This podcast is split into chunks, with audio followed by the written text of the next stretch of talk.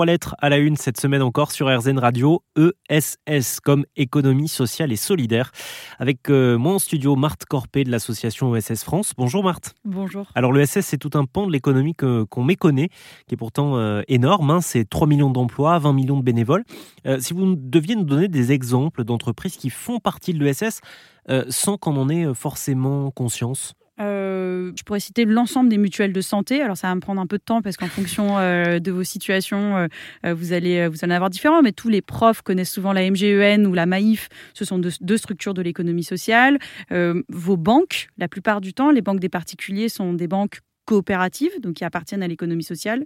Euh, je pense au Crédit Mutuel, je pense à la Banque Populaire, euh, Crédit Coopératif, on peut y aller, il y en a, il y en a vraiment plein. Euh, quand vous vous promenez dans la rue, Biocop fait partie de l'économie sociale et solidaire. vous allez certainement prendre vos paniers de légumes à la MAP, ce sont toutes des, de l'économie sociale et solidaire.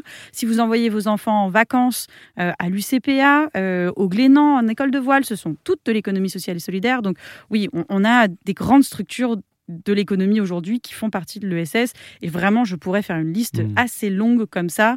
Est-ce qu'on a des exemples ailleurs en Europe ou dans le monde où l'économie sociale et solidaire aurait une part plus importante? On n'en a pas. La France est relativement en avance sur l'économie sociale et solidaire. Néanmoins, des formes de SS existent dans quasiment tous les pays du monde, pour le coup. Beaucoup autour de la forme coopérative. La forme associative est une, une, exception française.